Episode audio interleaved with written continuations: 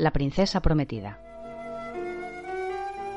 Este es el libro que más me gusta de todo el mundo, aunque nunca lo he leído. ¿Cómo puede ser semejante cosa? Haré lo imposible por explicarlo. Cuando era niño, los libros no me interesaban nada. Detestaba leer. No se me daba muy bien y además, ¿cómo dedicarse a la lectura cuando había montones de juegos que esperaban ser jugados? El baloncesto, el béisbol, las canicas, era incansable. Incluso llegué a ser bastante bueno, pero si me daban una pelota y un patio vacío, era capaz de inventarme triunfos en el último segundo, triunfos que hacían saltar las lágrimas. El colegio era una tortura. La señorita Rojinsky, que fue mi maestra desde los cursos tercero al quinto, no paraba de decir a mi madre tengo la impresión de que Billy no se esfuerza todo lo que debiera. O cuando le pongo un examen, Billy lo hace realmente muy bien, sobre todo si tenemos en cuenta su actitud en clase. O con más frecuencia le decía, señora Goldman, no sé qué vamos a hacer con Billy. ¿Qué vamos a hacer con Billy? Esa pregunta me persiguió durante aquellos primeros diez años. Fingía que no me importaba, pero en el fondo me sentía petrificado. Todo el mundo y todas las cosas me dejaban de lado. No tenía amigos de verdad ni una sola persona que compartiera conmigo mi desmesurado interés por los deportes. Parecía ocupado, muy ocupado, pero supongo que, de apurarme, habría reconocido que a pesar de tanto frenesí, me encontraba muy solo. ¿Qué vamos a hacer contigo, Billy? No lo sé, señorita Rojinsky. ¿Cómo es posible que suspendieras esta prueba de lectura? Yo misma te he escuchado utilizar cada palabra con mis propios oídos. Lo siento, señorita Rojinsky, a lo mejor es porque no estaba pensando. Siempre estás pensando, Billy. La cuestión es que no estabas pensando en la prueba de lectura. Lo único que podía hacer era sentir. ¿Qué ha ocurrido esta vez? No lo sé, no me acuerdo. Estarías otra vez pensando en Stanley Hack. Stanley Hack era el tercer base de los Caps de esa y de muchas otras temporadas. Lo había visto jugar en una ocasión desde las gradas, e incluso a esa distancia tenía la sonrisa más dulce que había visto jamás, y hasta el día de hoy juraría que me sonrió varias veces. Lo adoraba. Además, bateaba como los dioses. No, en Bronco Nagurski. Es un jugador de fútbol, un gran jugador. Y el periódico de anoche decía que a lo mejor vuelve a jugar otra vez para los Bears. Se retiró cuando yo era pequeño, pero si volviera, y si yo lograse que alguien me llevase un partido, podría verlo jugar. Y a lo mejor, si quien me llevara lo conociese, tal vez lograría que me lo presentasen después, y a lo mejor, si tuviese hambre, podría convidarle un bocadillo de los míos. Trataba de imaginarme qué tipo de bocadillo le gustaría a Bronco Nagurski. La señorita Rojinsky se hundió en el asiento. Tienes una soberbia imaginación, Billy.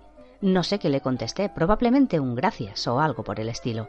Aunque no logro sacarle partido, prosiguió. ¿Por qué será? Creo que a lo mejor es porque necesito gafas y no puedo leer, ya que veo las palabras muy borrosas. Eso explica por qué me paso todo el rato pestañeando. A lo mejor si fuese un médico de los ojos podría recetarme gafas, y entonces sería el mejor lector de la clase, y usted no tendría que hacerme quedar tanto después de hora. Se limitó a señalar detrás de ella y ordenarme Ponte a borrar las pizarras, Billy. Sí, señorita. Lo de borrar pizarras se me daba de maravilla. ¿Las ves borrosas? me preguntó la señorita Rojinsky al cabo de un rato. No, ¿qué va? Me inventé la historia.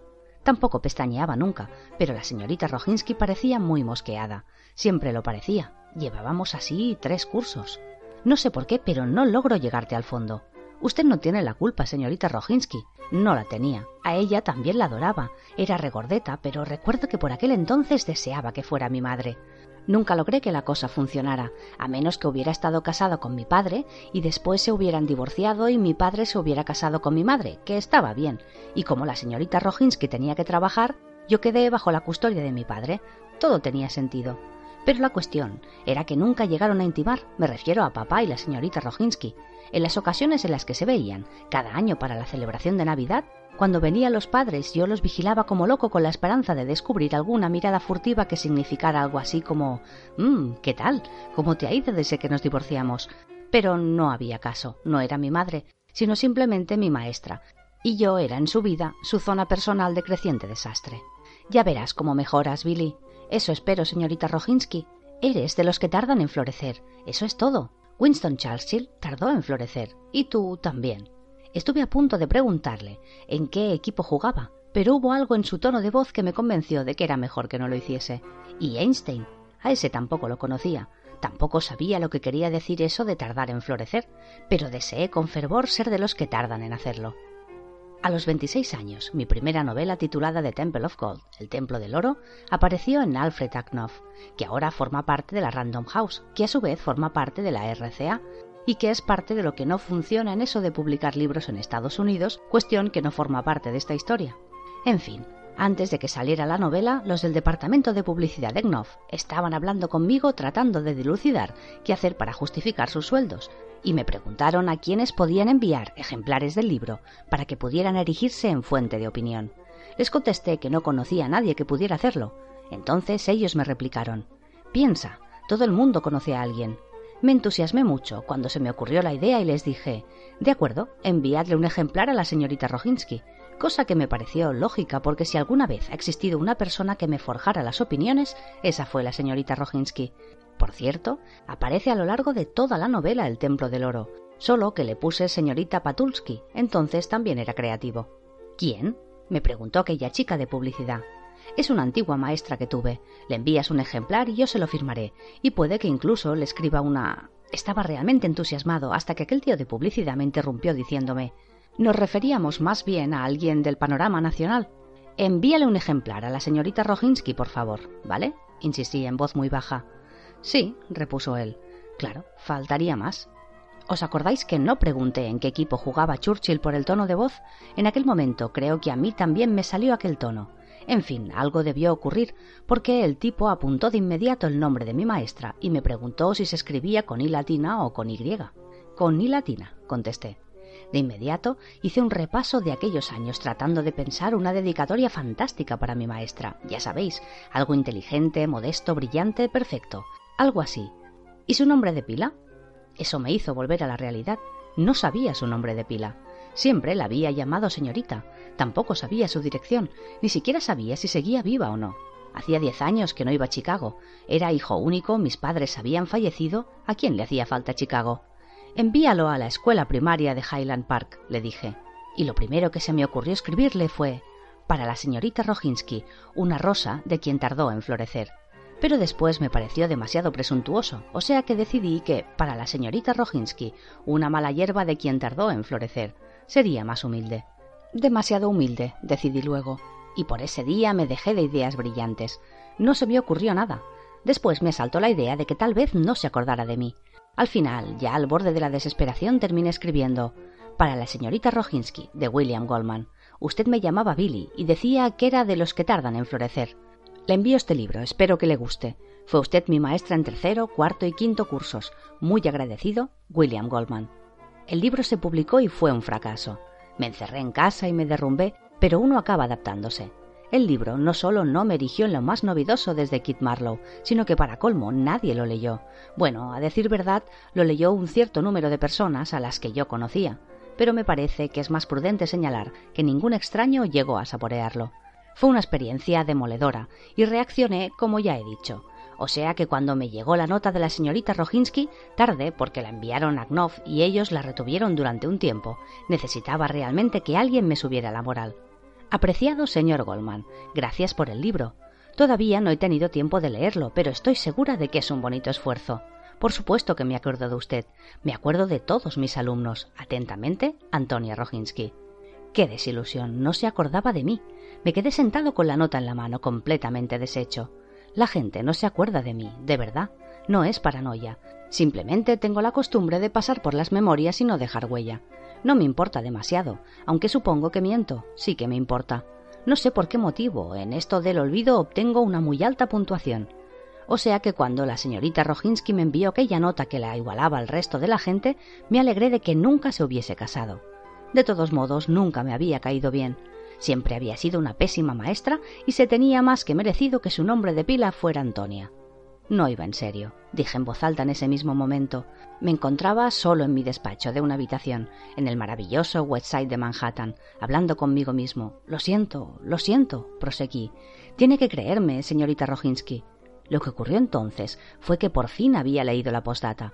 Aparecía en el dorso de la nota de agradecimiento y decía así: Idiota, ni siquiera el inmortal ese Morgenstern pudo sentirse más paternal que yo. Ese Morgenstern, la princesa prometida, se acordaba de mí. Escena retrospectiva. 1941. Otoño. Estoy un tanto irritable porque mi radio no capta los partidos de fútbol. El Northwestern se enfrenta al Notre Dame. Empezaba la una y ya es la una y media, y no hay manera de sintonizar el partido. Música, noticias, radionovelas, de todo menos el gran acontecimiento. Llamo a mi madre. Viene. Le digo que mi radio está averiada, que no logro sintonizar el Northwestern Notre Dame. ¿Te refieres al partido de fútbol? me pregunta. Sí, sí, sí, le contesto. Pues hoy es viernes, me dice. Creí que jugaban el sábado. Sí seré idiota. Me echo en la cama, escucho las radionovelas y al cabo de un rato intento volver a sintonizarlo. Y la estúpida de mi radio va y capta todas las emisoras de Chicago menos la que transmite el partido de fútbol. Me pongo a gritar de voz en grito y mi madre entra otra vez hecha una fiera. Tiraré la radio por la ventana. Digo yo, no lo coge, no lo coge, no logro sintonizarlo. ¿Sintonizar el qué? pregunta mi madre. El partido de fútbol, contesto yo. Si quieres borde, el partido que lo dan el sábado. Y cuidadito con lo que dices, niño, me advierte mi madre. Ya te lo he dicho, hoy es viernes. Y vuelve a marcharse. ¿Alguna vez ha existido un infeliz tan grande? Humillado, giro la sintonía de mi fiel cenit y trato de encontrar el partido de fútbol. Fue tan frustrante que me quedé ahí, acostado, sudando y con el estómago raro, aporreando la parte superior de la radio para hacerla funcionar bien. Y así fue, como se dieron cuenta de que deliraba a causa de la pulmonía. Las pulmonías de ahora no son lo que eran antes, sobre todo cuando yo la tuve. Estuve como diez días ingresado en el hospital y después me enviaron a casa para el largo periodo de convalecencia. Me parece que me pasé otras tres semanas más en cama, un mes quizá. No me quedaban energías ni siquiera para mis juegos, no era más que un pelmazo en periodo de recuperación de fuerzas. Punto. Así es como tenéis que imaginarme cuando me encontré con la princesa prometida. Era la primera noche que pasaba en casa después de salir del hospital, Exhausto, seguía siendo un enfermo. Entró mi padre. Supuse que a darme las buenas noches. Se sentó al pie de mi cama. Capítulo 1. La prometida, dijo. Solo entonces levanté la vista y vi que llevaba un libro. Eso por sí solo era sorprendente. Mi padre era casi, casi analfabeto, en inglés. Venía de Florín, donde se desarrolla la princesa prometida, y allí no había sido ningún tonto. En cierta ocasión dijo que habría acabado siendo abogado, y puede que fuera cierto. La cuestión es que a los 16 años probó suerte y se vino a América. Apostó por la tierra de las oportunidades y perdió. Aquí nunca se encontró nada que le viniera bien. No era de aspecto atractivo, muy bajito, calvo desde joven y le costaba mucho aprender. Una vez que captaba una idea, se le quedaba grabada, pero las horas que tardaba en metérsela en la cabeza eran algo increíble. Su inglés siempre fue ridículamente inmigrante y eso tampoco le ayudó mucho. Conoció a mi madre durante un viaje en barco. Más tarde se casaron y cuando creyó que podían permitirse el lujo, me tuvieron a mí. Trabajó toda la vida como segundo barbero en la barbería de menos éxito de Highland Park, Illinois. Hacia el final, solía dormitar todo el día sentado en su silla, y así fue como murió. Llevaba muerto una hora cuando el otro barbero se dio cuenta. Hasta ese momento habría creído que mi padre estaba echando una buena siesta. Y tal vez fuera así. Tal vez todo se reduzca a eso. Cuando me lo dijeron, me sentí terriblemente afectado, pero al mismo tiempo pensé que aquella forma de marcharse era casi como una prueba de cómo había sido su existencia. En fin, entonces le dije ¿Eh? ¿Cómo? No te he oído. Estaba muy débil y terriblemente cansado. Capítulo 1. La prometida. Entonces levantó el libro. Te lo voy a leer para que te relajes. Prácticamente se metió el libro en la cara. De S. Morgenstern, un gran escritor florinés. La princesa prometida. Él también se vino a América.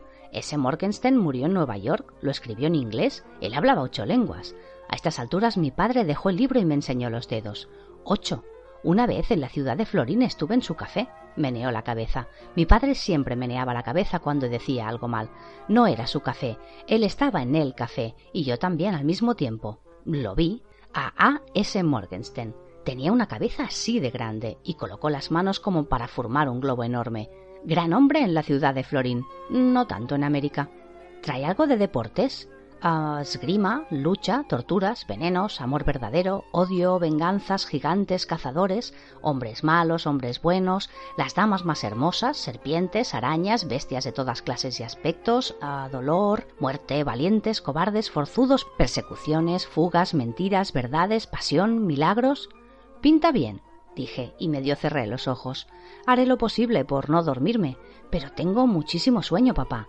¿Quién puede saber cuándo su mundo va a cambiar? ¿Quién es capaz de decir antes de que ocurra que todas las experiencias anteriores, todos los años, fueron una preparación para... nada? Imaginaos lo siguiente, un anciano casi analfabeto que luchó con un idioma enemigo, un niño casi exhausto que lucha contra el sueño, y entre ambos solo las palabras de otro extranjero traducido con dificultad de los sonidos nativos a los extranjeros. ¿Quién podía sospechar que por la mañana ese niño se despertaría siendo distinto? De lo único que me acuerdo es de que traté de vencer la fatiga. Incluso al cabo de una semana no me había dado cuenta de lo que había comenzado aquella noche, de las puertas que se cerraban de golpe mientras otras salían a la luz. Tal vez debía haber presentido algo, tal vez no. ¿Quién puede presentir la revelación en el aire? Lo que ocurrió fue simplemente esto. La historia me enganchó. Por primera vez en mi vida sentía un interés activo por un libro yo el fanático de los deportes, yo el enloquecido por los partidos, yo el único niño de diez años de Illinois que odiaba el alfabeto, pero que quería saber qué ocurriría después.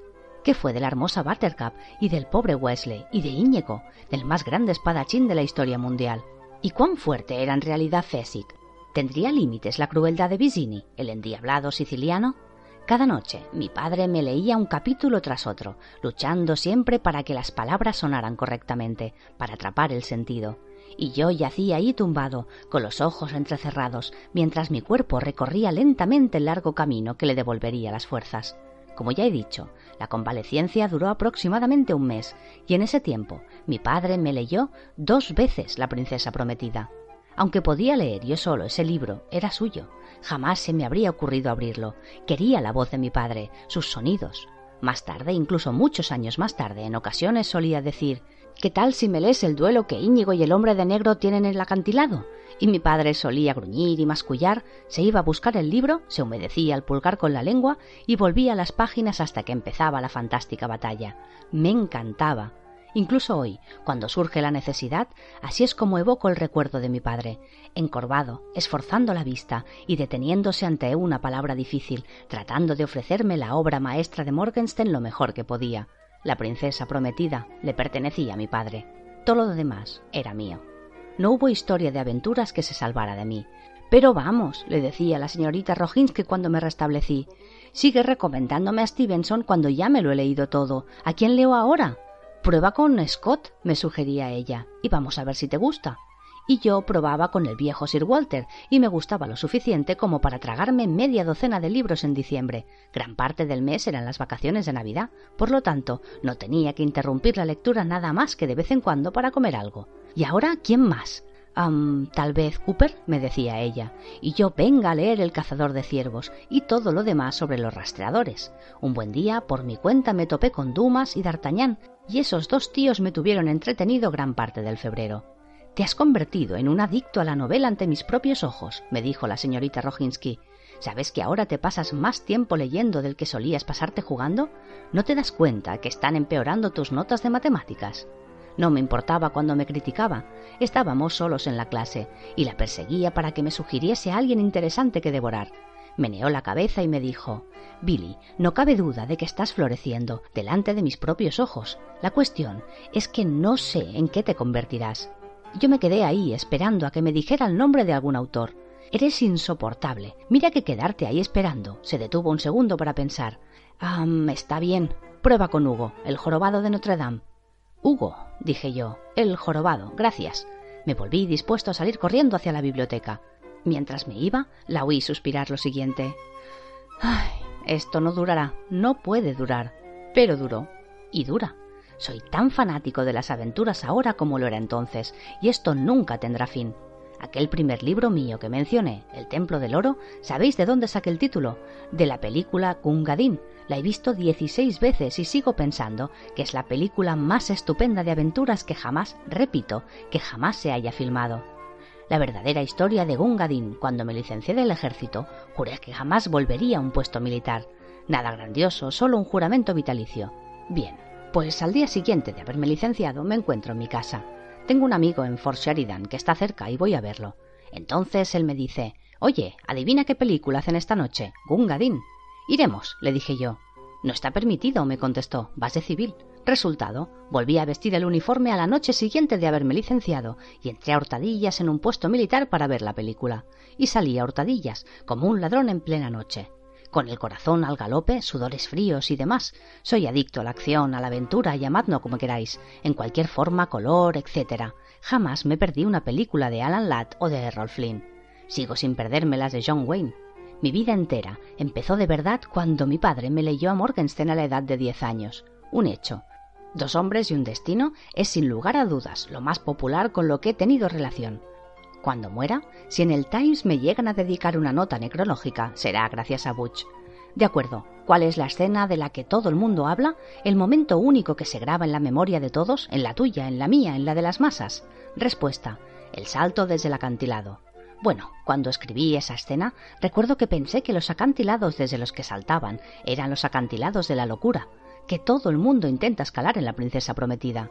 Cuando escribí Butch, en mi mente acudían imágenes retrospectivas en las que se aparecía mi padre cuando me leía la escena de la escalada con cuerdas de los acantilados de la locura, mientras la muerte aguardaba agazapada. Aquel libro fue la mejor cosa que me ocurrió en la vida. Perdóname, Helen. Helen es mi esposa, la famosa psiquiatra infantil. Y mucho antes de casarme sabía que iba a compartirlo con mi hijo. Sabía también que iba a tener un hijo, o sea que cuando nació Jason, si hubiera sido una niña se hubiese llamado Pambi. ¿Os imagináis una psiquiatra infantil que le ponga a sus hijos semejantes nombres?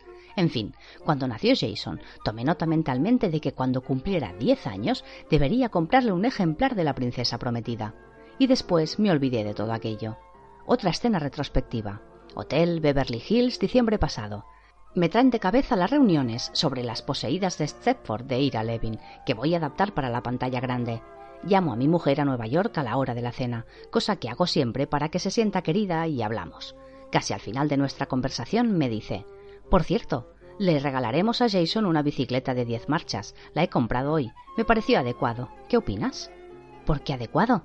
Vamos, Billy tiene diez años, diez marchas. Mañana cumple diez años. Lo había olvidado por completo. Llámanos mañana a la hora de la cena y podrás desearle feliz cumpleaños. Ellen, oye, hazme un favor. Telefoné a la librería 999 y diles que te envíen la princesa prometida. Espera que cojo un lápiz y se marcha un ratito. Vale, dispara. ¿La princesa qué? La princesa prometida de S. Morgenstern. Es un clásico para niños. Dile que la semana que viene, cuando regrese, le haré preguntas sobre el libro y que no tiene por qué gustarle, pero que si no le gusta, me suicido. Díselo tal cual, por favor. No quisiera ejercer más presiones sobre él. Pésame, tonto. Nada de estrellas jóvenes. Esta era la frase que usaba siempre para terminar nuestras conversaciones cuando yo andaba solo y sin compromiso en la soleada California. Se han extinguido, tonta. Esa era mi frase. Y colgamos.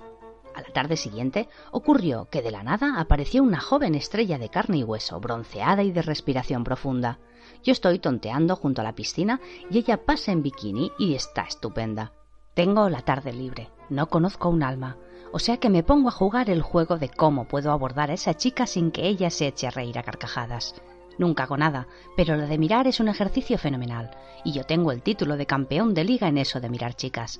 No se me ocurre ninguna forma de abordarla que conecte con la realidad, o sea que me pongo a hacer largos en la piscina. Nado 400 metros diarios porque me duelen las lumbares.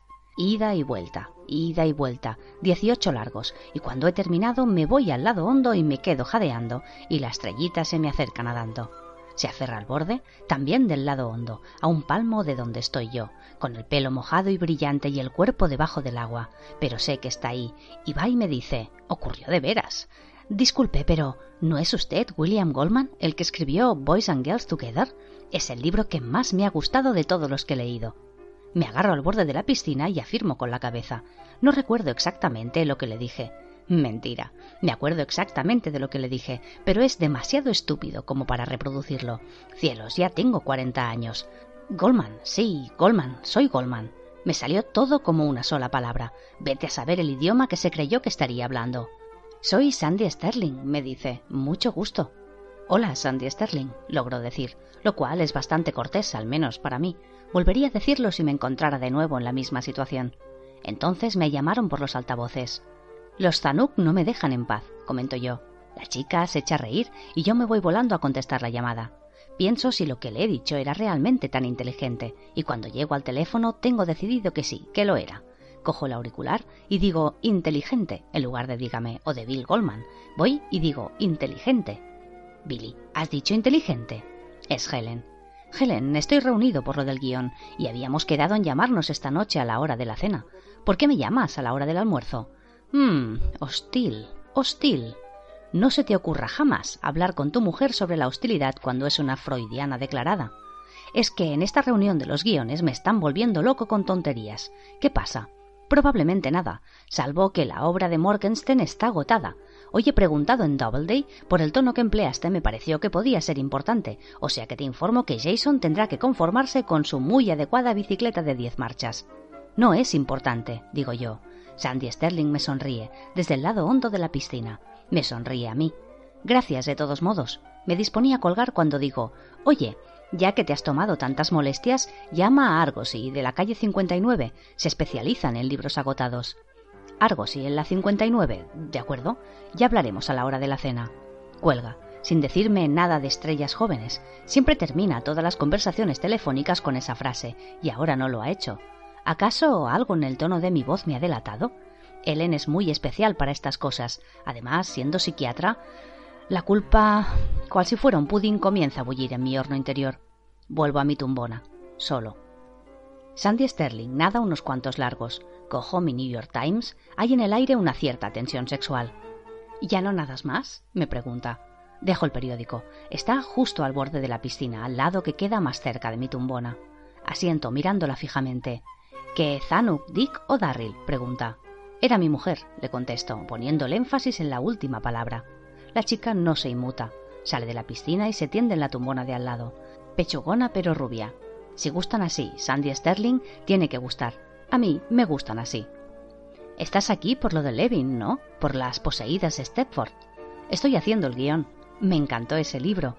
Es el libro que más me ha gustado del mundo. Me encantaría trabajar en una película así, escrita por ti. Haría cualquier cosa por una oportunidad como esa. Ya estaba. Acababa de poner las cartas sobre la mesa. Naturalmente que enseguida le dejo las cosas en claro. Oye, le digo, no acostumbro a hacer ese tipo de cosas. De lo contrario, las haría porque estás estupenda, y de eso no cabe duda. Y te deseo toda clase de felicidad. Pero la vida es ya de por sí bastante complicada como para agregarle cosas de estas. Eso es lo que pensé que iba a decirle, pero entonces me dije, eh, un momento, ¿dónde está escrito que tú debas ser el puritano del mundo del cine? He trabajado con gente que lleva archivos de tarjetas para este tipo de asuntos. Es la verdad, pregúntale a Joyce Haber. ¿Has actuado en muchas películas? me oigo preguntar. Ya sabéis que sentía un verdadero entusiasmo por conocer la respuesta. Nada que me ampliara mis horizontes, no sé si me explico. Señor Goldman, levanto la vista. Es el asistente del socorrista.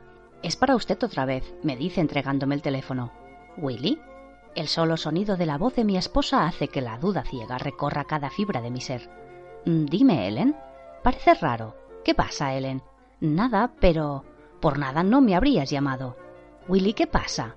No me pasa nada. Trataba de ser lógico. Al fin y al cabo, eres tú la que ha llamado. Solo trataba de determinar por qué. Cuando me lo propongo, llego a ser bastante distante. Me estás ocultando algo. Lo que más me indigna en este mundo es que Ellen se ponga así. Os lo explico. Con su horrible formación de psiquiatra, solo me acusa de ocultarle cosas cuando le estoy ocultando cosas. Ellen, en estos momentos estoy en una reunión. Por favor, dime lo que quieres. Ahí estaba otra vez la cuestión. Le estaba mintiendo a mi esposa en relación con otra mujer, y esa otra mujer lo sabía. Sandy Sterling, que ocupa la tumbona contigua a la mía, me sonríe mirándome directamente a los ojos. En Argosí no tienen el libro. Nadie tiene el libro. Adiós, Willy. Y cuelga. ¿Tu mujer otra vez? Asiento y dejo el teléfono colgado sobre la mesa, junto a mi tumbona. ¿Os habláis mucho? Ya lo sé, le digo. Es un suplicio llegar a escribir algo. Supongo que sonrió. No tenía manera de lograr que el corazón dejara de latirme con tanta fuerza. Capítulo 1. La prometida, dijo mi padre. Debí de dar un respiro o algo por el estilo, porque la chica dice ¿Eh? Mi pa. empiezo a decir yo. Pensaba, empiezo a decir otra vez y luego añado. Nada. Tranquilo, me dice ella, y me lanza una sonrisa verdaderamente dulce. Durante un segundo posó su mano sobre la mía de un modo suave y reconfortante. Me pregunté si era acaso posible que además fuera comprensiva. Estupenda y comprensiva. Sería legal. Helen nunca había sido comprensiva, aunque siempre decía que lo era. Comprendo por qué lo dices, Willy, pero en secreto trataba de descubrirme las neurosis.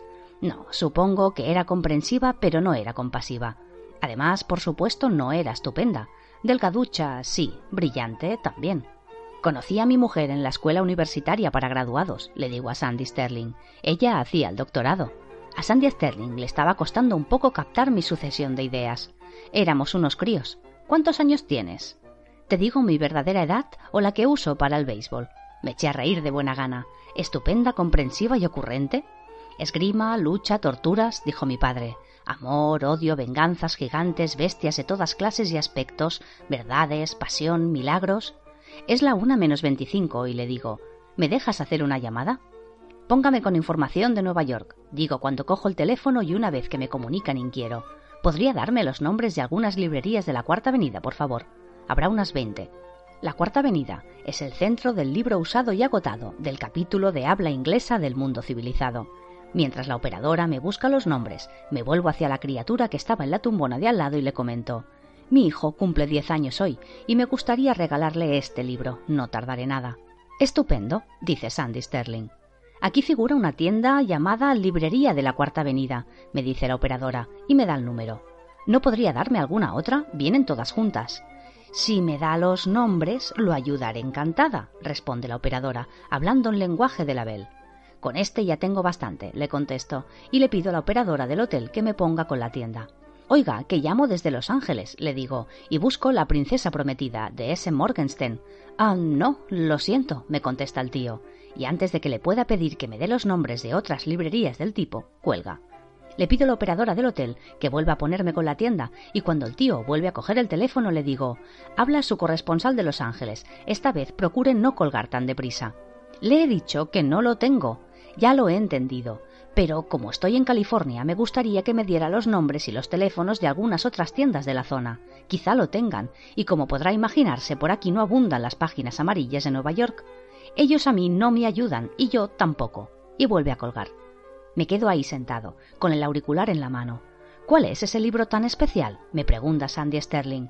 No tiene importancia, le contesto, y cuelgo. Entonces le digo, sí, sí que la tiene.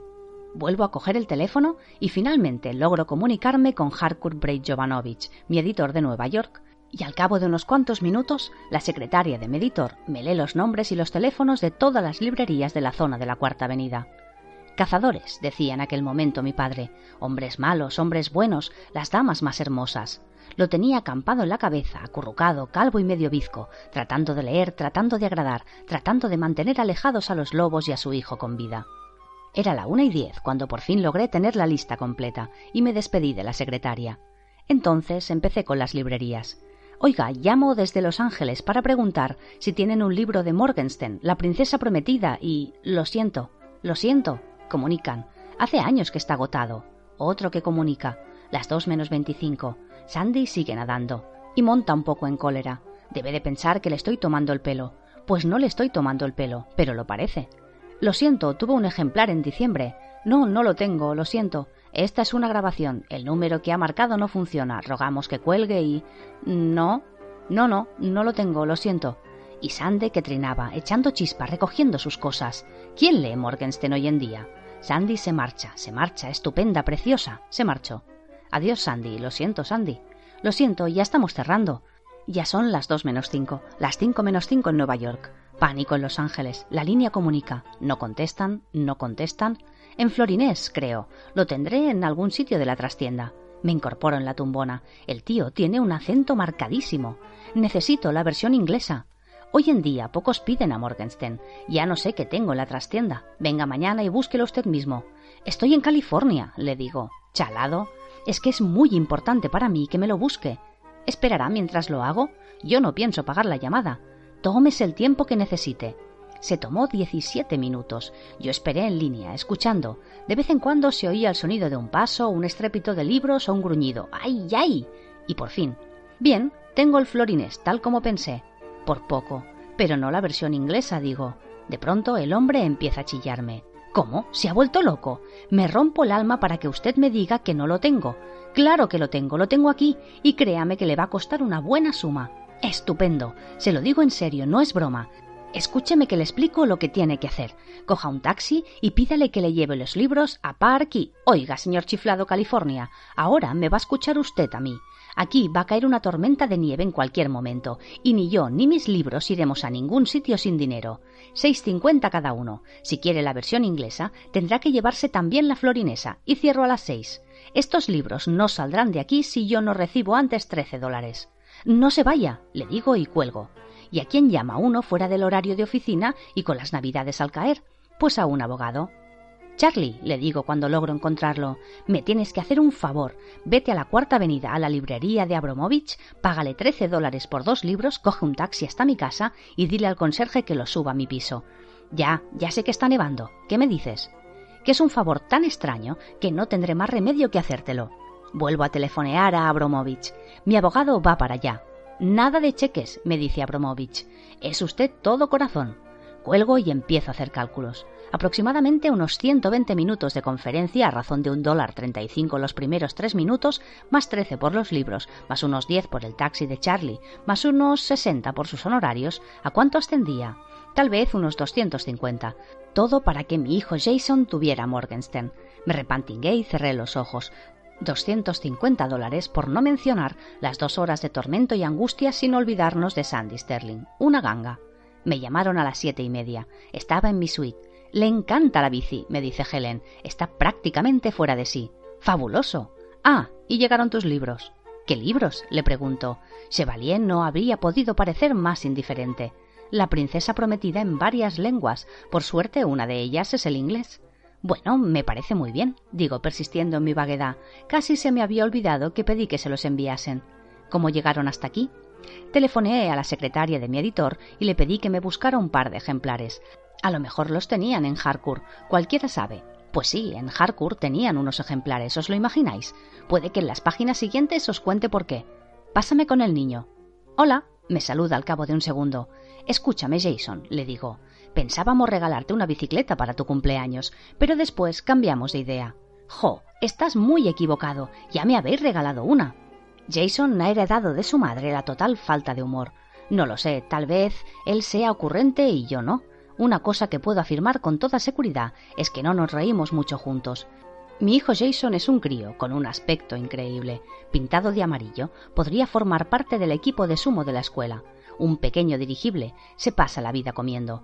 Yo me cuido para no engordar, y a Helen solo se la ve entera de frente y además es una de las más conocidas psiquiatras infantiles de Manhattan, y mi hijo rueda más deprisa de lo que camina.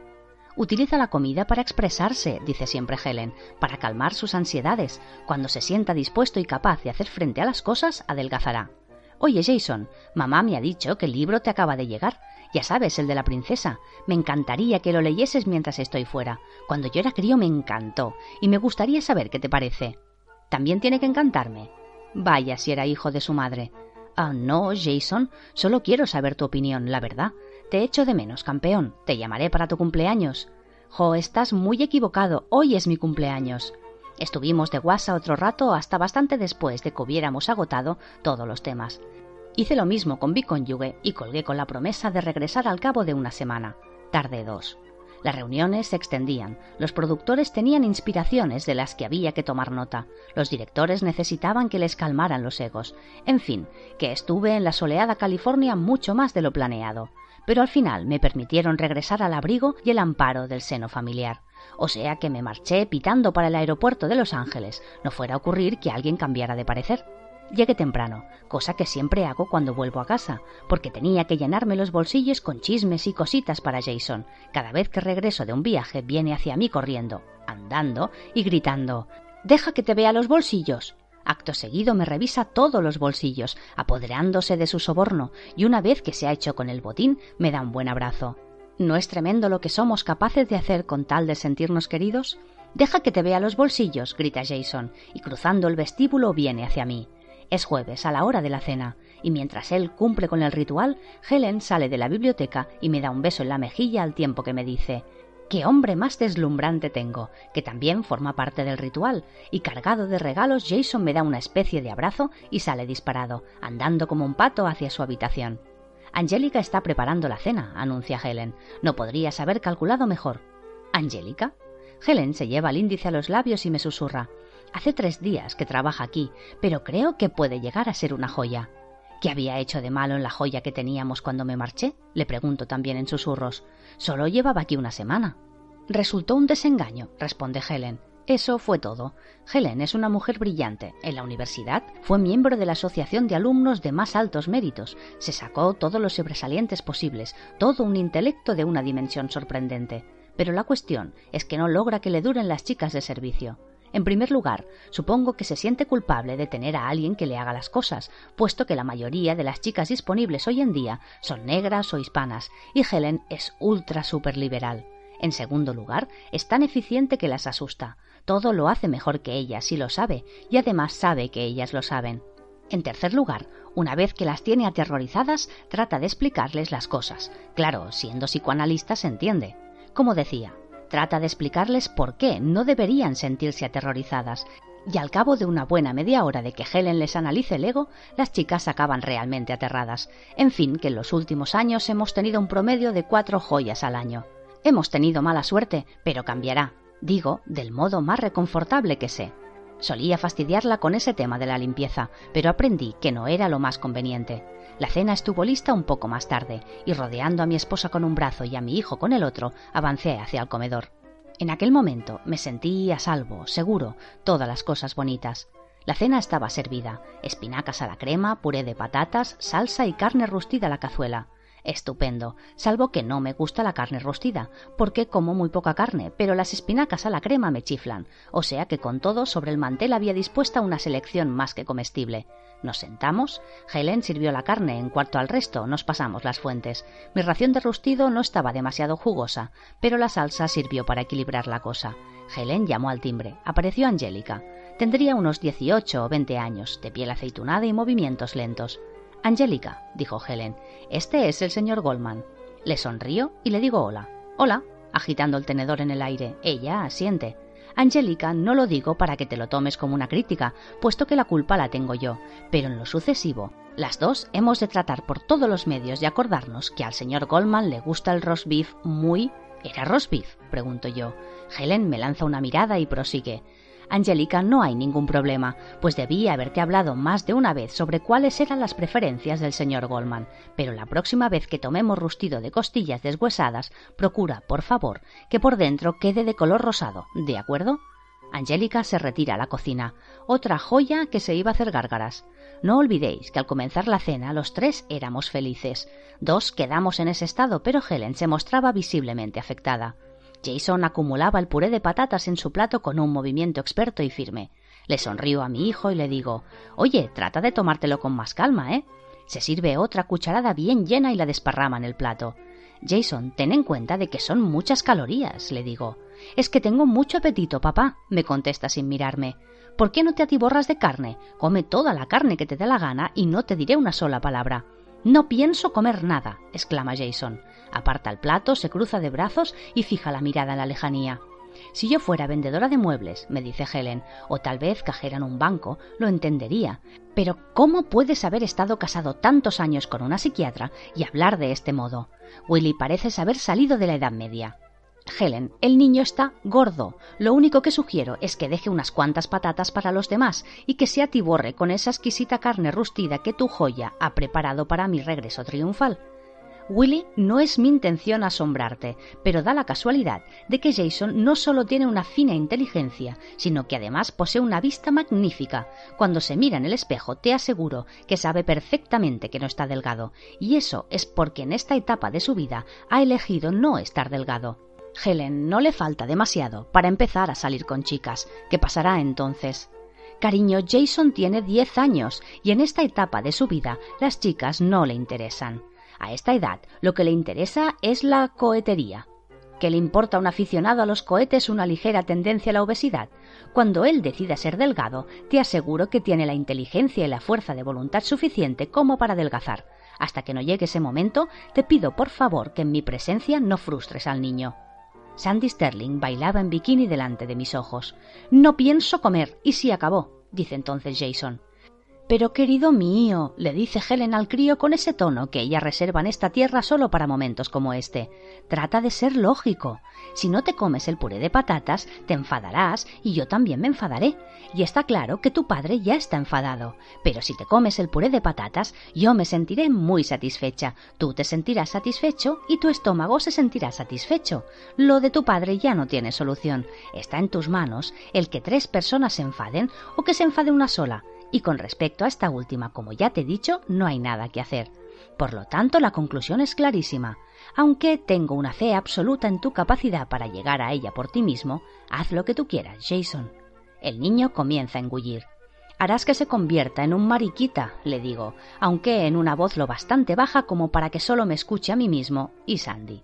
Entonces inspiro profundamente, porque siempre que regreso a casa hay problemas, razón por la cual Helen dice que traigo conmigo la tensión, que necesito pruebas sobrehumanas de que me han echado de menos, de que todavía me necesitan, de que soy amado, etc. Lo único que sé es que detesto estar lejos, pero lo peor es el regreso. Nunca tengo demasiada ocasión de entablar una conversación del tipo ¿y qué tal? ¿Qué novedades hubo durante mi ausencia? Y menos si tenemos en cuenta que Helen y yo nos telefoneamos casi cada noche. Apuesto que eres un genio con esa bici, digo entonces. Tal vez este fin de semana salgamos a dar un paseo. Jason levanta la vista del puré de patatas. El libro me encantó, papá. Es genial. Me sorprendo de que me lo diga, porque, como es natural, yo solo empezaba a encauzar la conversación hacia ese tema. Pero, como dice siempre Helen, Jason no es ningún imbécil. Mm, bueno, me alegro, repongo. Vaya si me alegraba. Puede que sea el mejor libro que he leído en mi vida, agrega Jason asintiendo. Tomo una cucharada de espinacas. ¿Cuál fue la parte que más te ha gustado? El capítulo 1, La prometida, responde Jason. Eso me sorprende de veras. No es que el capítulo 1 esté mal, pero la cuestión es que no pasan demasiadas cosas en él si lo comparamos con las cosas increíbles que ocurren después. En su mayor parte, habla de cómo Buttercup se hace mayor. Eso es todo. ¿Qué me dices de la escalada de los acantilados de la locura? le pregunto. Eso ocurre en el capítulo 5. Está bien, aclara Jason y de la descripción del zoo de la muerte del príncipe Humpelding está en el segundo capítulo. Pues está muy bien, dice Jason. Lo que más me sorprendió fue que la descripción del zoo de la muerte ocupa unos pocos párrafos, pero no sé, en cierto modo sabes que más adelante todo encajará. ¿Tuviste la misma sensación? Mm, ajá, Jason asiente. Mm, sí, es genial. A estas alturas ya sabía que no lo había leído.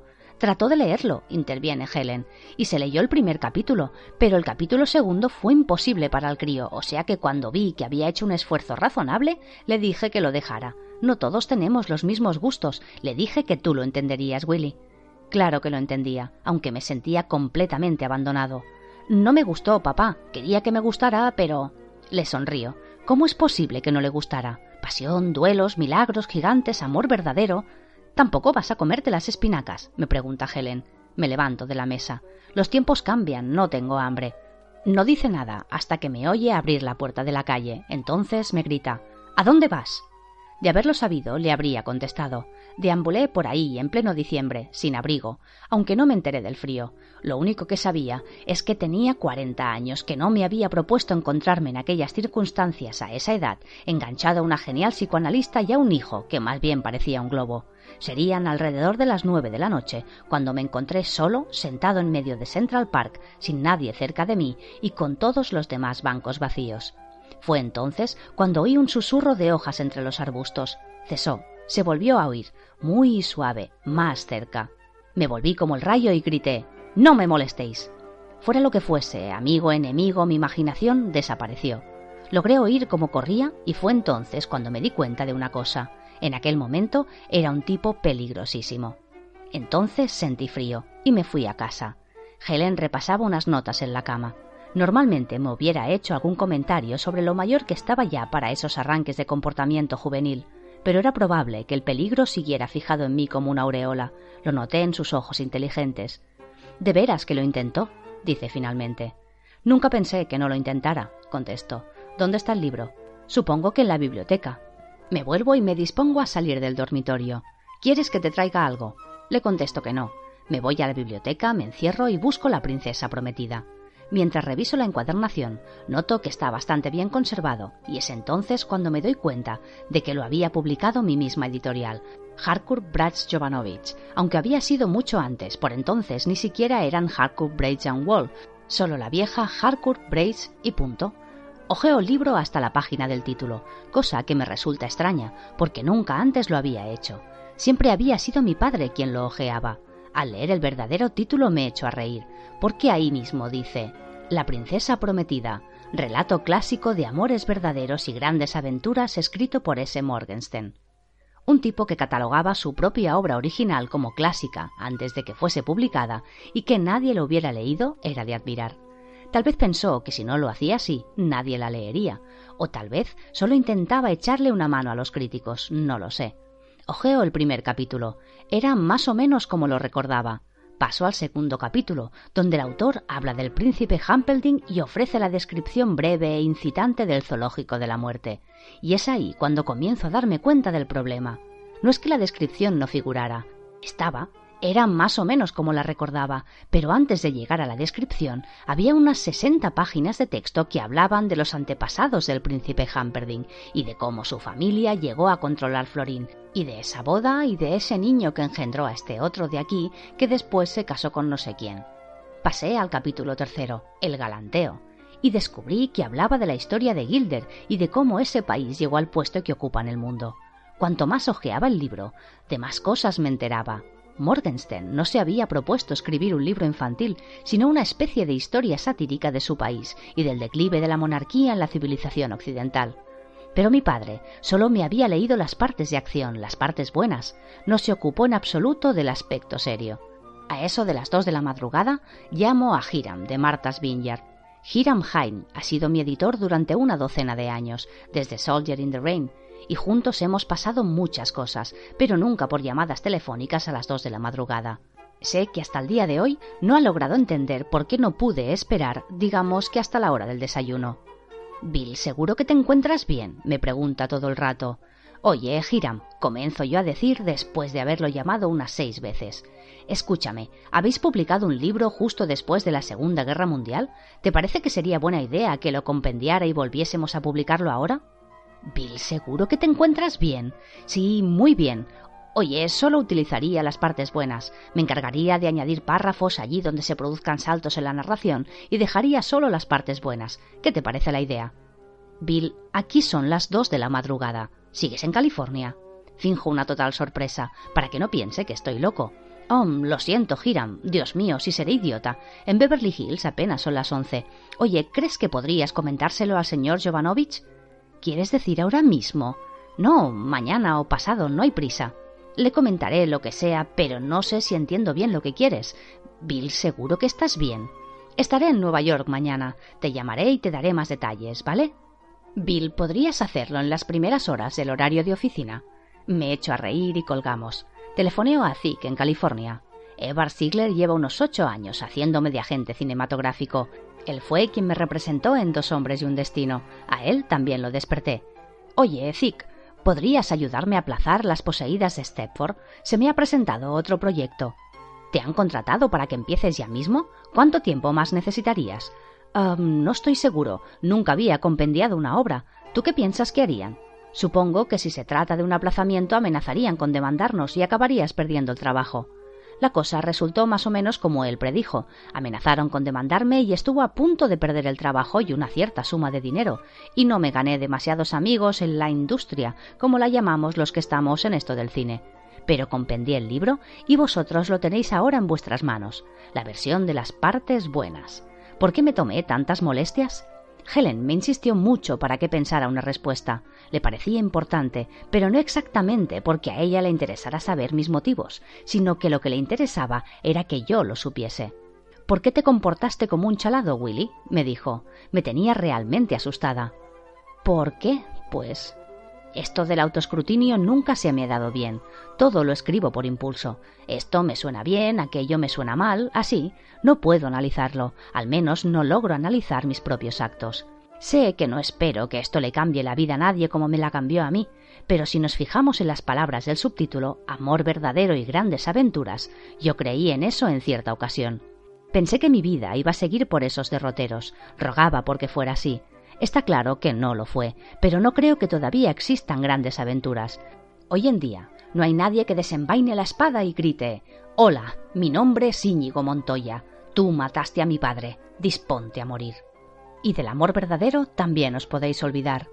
Yo ya no sé si hay algo que quiera de verdad, más allá del bistec de Peter Lugers y la enchilada del parador. Perdóname, Helen.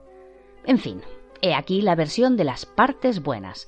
Lo escribió S. Morgenstern y mi padre me lo leyó. Y ahora os lo ofrezco a vosotros. Lo que hagáis con él tendrá, para todos nosotros, algo más que un interés efímero. Nueva York, diciembre de 1972.